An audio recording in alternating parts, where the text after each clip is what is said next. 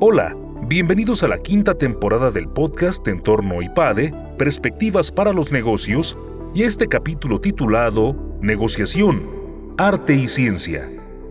Negociación, Arte y Ciencia es un programa del IPADE que amalgama la parte humanista con la estratégica en el plano de las negociaciones.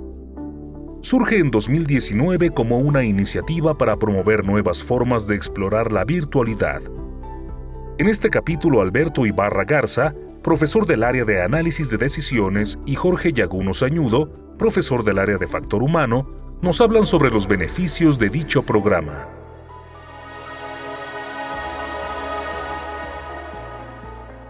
Muy buenos días. Alberto, ¿cómo estás? Muy bien. ¿Y tú qué tal, Jorge? Bien, bien, gracias. Pues que estamos aquí para hablar un poco de negociación, del programa que hemos estado llevando ya el último pues, año y medio, ¿no? Ya aquí en el IPADE de manera digital. Sí, no, pues un buen programa, negociación, arte y ciencia. En la pandemia, pues la situación nos obligó a todos a cambiar, a hacer nuevas rutinas, nuevas prácticas. Los modelos de negocios cambiaron, la forma en que socializamos, nos entretenemos, interactuamos con otros cambió y pues no se diga también pues en la academia, ¿no? Y a Jorge y a mí casualmente, un poco antes de la pandemia, nos pidieron que trabajáramos en este programa y la pandemia, pues sin duda aceleró la creación de este programa titulado Negociación, Arte y Ciencia. Tienes razón, Beto. Empezamos a trabajar este programa pues antes de que comenzara la pandemia. Originalmente, el IPADE no ofrecía como tal un programa enfocado de esta naturaleza de negociación. Siempre se había ofrecido solamente como parte un curso más de las maestrías, tanto en el MEDE como en el MEDEX. Alberto y yo habíamos tenido la oportunidad de participar pues, ya desde hace algún tiempo y obviamente pues,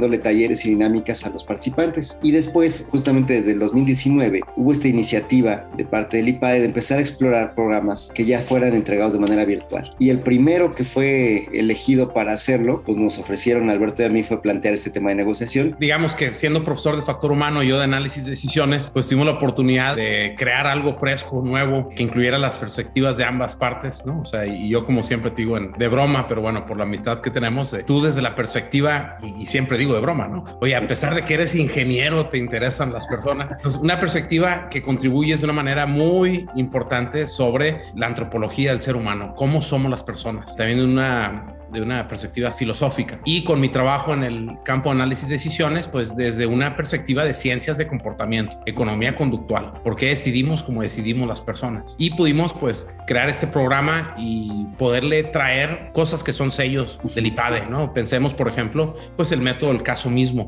Cada negociación es única. El título del programa se llama Negociación, Arte y Ciencia. ¿Por qué arte? Pues cada negociación es completamente única. Aunque regresemos a negociar con las mismas personas, el contexto cambia, nosotros cambiamos. Y pues pudimos traer el método al caso, también una perspectiva muy humanista al programa porque me parece que otros contenidos de negociación enfocan mucho a que hay que ganar a cualquier costo, nunca partas la diferencia, hay que llegar exactamente al objetivo e invitan a la competencia. Y en nuestro caso, creo que nuestro núcleo del programa es cómo podemos crear valor en conjunto con otras personas a través de mejores negociaciones. Es correcto. De hecho, me parece que es el espíritu propio del IPADE, justo hablar de negociaciones en torno ético y en un tono, como bien has dicho, de construcción de valor. Hay magníficos programas por parte de todas las grandes instituciones y demás. Circulan muchos libros. Si has estado en las redes, seguramente te han llegado publicidad de uno o varios autores que están justamente abordando el tópico. Pero como dice Alberto, casi siempre se centran en esta naturaleza combativa de la negociación. Pero entonces, quizás corremos el riesgo de reducir el tema a un mero intercambio cambio de valor, una distribución de valor. Y eso pues es la naturaleza de las negociaciones competitivas. Y cuando partes de ese supuesto, pues entonces, como dicen por ahí en la guerra y el amor todo se vale, empiezan con las tácticas, empiezan con este asunto de la manipulación cognitiva. Entonces, uno de los tópicos que decidió incluir Alberto, muy interesante porque tiene que ver justamente con su área de investigación, es el de los sesgos cognitivos, ¿no, Beto? Sí, pues es que creo que venimos de una perspectiva en el cual pues la gente tiene que estar motivada para trabajar bien, obtener los mejores resultados y no nos damos cuenta que muchas veces nuestras acciones, nuestras decisiones, nuestros resultados mismos dependen ampliamente del contexto en el que nos desempeñamos. Entonces, eh, era importante conocer cómo tomamos decisiones las personas ante ciertos estímulos, ¿no? Y vemos algunos sesgos cognitivos como son, pues, el anclaje, el enmarcamiento, pronóstico afectivo, el exceso de confianza, y aterrizamos todos estos a problemas de negociación. ¿Cómo podemos nosotros estar más preparados para algunas trampas psicológicas que nos puede poner nuestro contexto? Y también invitamos a que no los utilicemos con el fin de manipular es decir, ¿podemos utilizar alguna de estas herramientas para ser más efectivos? Sí, pero no para manipular, para engañar, digamos, siguiendo parte de nuestro espíritu humanista. Es correcto. Fíjate que eso me, gusta mucho. Me parece que fue justo una de las cosas que estuvimos de acuerdo del inicio, imprimirle este carácter humanista, ético. Y hablamos del tópico, como bien ya dijo Alberto, pues justo con este espíritu de tratar de elevarnos por encima del mero intercambio de valor, que es en donde, pues de manera natural, florecen las trampas, estos temas de los sesgos, como ya los ha mencionado Alberto. Y lo que tratamos es más bien de llevarlos a este otro modelo de negociación llamado negociaciones integrativas o colaborativas, en la cual las partes involucradas en la negociación, lejos de ver cómo repartirse un valor, buscan cómo integrar más elementos para poder hacer más grande el pastel, valga la metáfora, y con ello entonces que todo el mundo salga ganando. El espíritu de ganar, ganar tiene que ver con esta idea de que podemos agregar otros elementos a la mesa de, discusión y con lo cual la oferta de valor cambia. Pues escogimos varios, varios casos, todos están basados en situaciones reales, todos fueron escritos específicamente para este curso por parte de, Beto y por mi parte. Y justo con esta idea de plantear cómo de pronto la realidad siempre puede incluir más elementos. ¿Cuál es tu favorita, Beto, de las negociaciones? Todas son buenas. Haciendo un breve recorrido programa, el primero es muy bueno porque nos permite empezar a entender estas negociaciones competitivas y, y adentrarnos, por ejemplo, a asimetría de información, el conflicto emocional, el conflicto racional. Luego tenemos un caso que verdaderamente pone a prueba, porque ahora Jorge nos dice, oye, no quiero como dirían en inglés, un spoiler, ¿no? Arruinar la sorpresa del segundo módulo, pero tenemos una negociación que invita a competir, Entonces, eh, ¿cómo puedes mantener la emoción, la estrategia, cuando todo te invita a competir? Entonces, ese es un, ejercicio que me gusta mucho. Luego tenemos otro ejercicio muy interesante sobre negociaciones, pues multiculturales y al final cómo, dependiendo de dónde venimos y cómo fuimos, digamos, eh, enseñados, creados, eh, las experiencias que hemos tenido, nuestra edad, la industria que venimos, nuestro género, actividad profesional, posición, podemos tener interpretaciones muy distintas, ¿no? Y tenemos un ejercicio muy interesante en donde esto se pone muy a flor de piel hacia el cierre, después del módulo de sesgos cognitivos, que obviamente es mi favorito, tenemos un par de negociaciones muy importantes, ¿no? Negociaciones colectivas y negociaciones multipartes. Platícanos de estas dos negociaciones. Uh, por supuesto, fíjate que cuando pensamos en la negociación siempre estamos pensando solamente en dos personas o dos partes. Lo interesante, y eso lo comenzamos a reflexionar desde la primera, es que siempre hay más de dos personas involucradas. A veces solamente están, digamos, en nuestra mente. Puede ser, por ejemplo, si está una negociación entre dos empresas, los representantes de las empresas están sentados, pero detrás de están sus jefes, la métrica con la cual son evaluados, las aspiraciones de las organizaciones, los objetivos que cada uno tiene. Entonces hay muchas personas involucradas. En ocasiones esto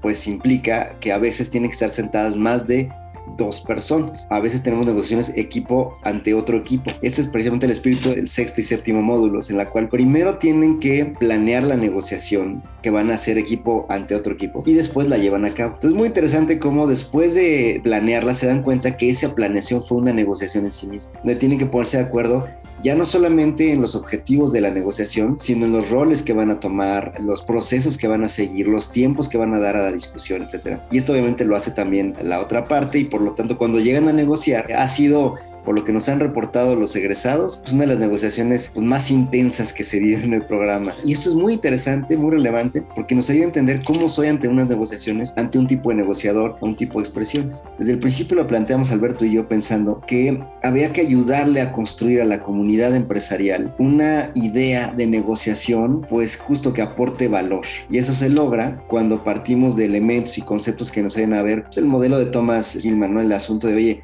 cuándo me conviene respetar la relación y por lo tanto entonces pues me invita a buscar negociaciones no tan competitivas, cuando elementos por ejemplo de hasta cosas muy estandarizadas estadísticamente, ¿no? Esto, oye, me conviene hablar primero, me conviene hablar después. Eso lo vamos descubriendo justamente aplicando diferentes ejercicios y es muy relevante entender, hombre, todo esto lo hacemos pensando en que si podemos construir mayor valor, gana mi contraparte, pero gano yo y ganamos los dos más de lo que hubiéramos podido hacer muchas de las negociaciones están pensadas para que descubran cómo al momento de llegar a esa interacción crece el pastel de tal manera que entonces sales ganando por todos los ámbitos. Y lo más importante, que es una medida que, que de hecho los negociadores expertos usan para definir si fue una buena o mala negociación, no es el resultado final de lo que obtuviste, es si volverías a negociar con las personas con las que has negociado. Esto es muy interesante porque implica o nos revela que una buena negociación habla de que pues logré establecer un vínculo, una relación que puede construir a futuro. Aún si en el momento no conseguí lo que quería, pero conseguí información, conseguí marcos de referencia que me permiten construir mejor mi oferta de valor para el futuro. Cuando lo veo de esta manera, entonces toda negociación tiene el potencial de convertirse en una gran, gran elemento de valor. Eso es lo que yo quisiera como rescatar finalmente. No sé tú qué opinas, Alberto. Pues un par de cosas así, digamos que vamos platicando sobre la experiencia, pero lo importante que es la escucha activa. Siempre que estamos en una negociación,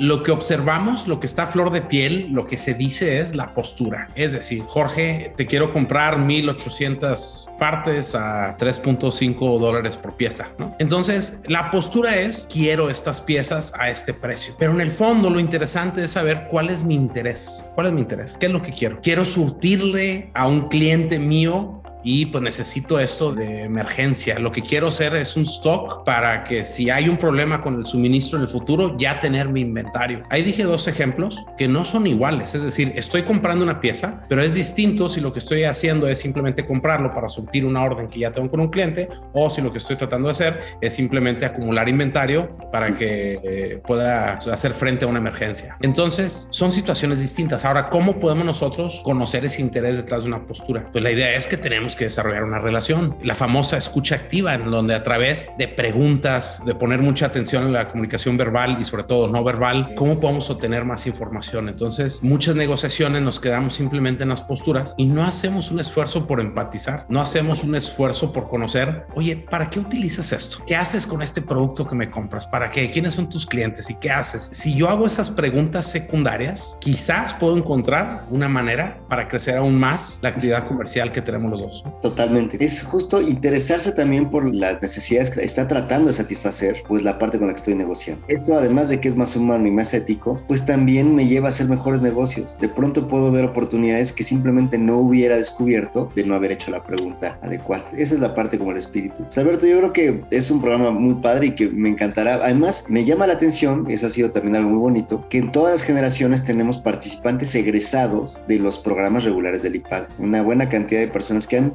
salido de los programas de perfeccionamiento, el AD2, el D1, de las maestrías, nos encontramos de pronto egresados del MEDE o del MEDEX, porque son estos elementos que se convierten también en un servicio, permiten a los egresados regresar al alma mater, aunque sea de manera virtual, y como dices, aprovechando que pues su naturaleza virtual y síncrona y asíncrona, pues se adapta muy bien a la mayoría de los estilos de trabajo, con lo cual pueden asumirlo, ¿no? Un gran saludo a todos los que están viendo este video. Si están interesados en reflexionar, aprender un poco más sobre negociación, pues bienvenidos al programa. Será siempre muy útil que se sigan uniendo al programa personas como ustedes, personas que quieren ser más exitosos, pero también pues más humanos en sus negociaciones. Estaremos contentos de verlos en el programa. Y profundizar más en una herramienta que es apasionante y que además, como ya dijo Beto, la hemos diseñado pensando y partiendo de la mente del director general. Las negociaciones, pues porque es el espíritu del IPADE y con este asunto ético y humanista. Muchas gracias.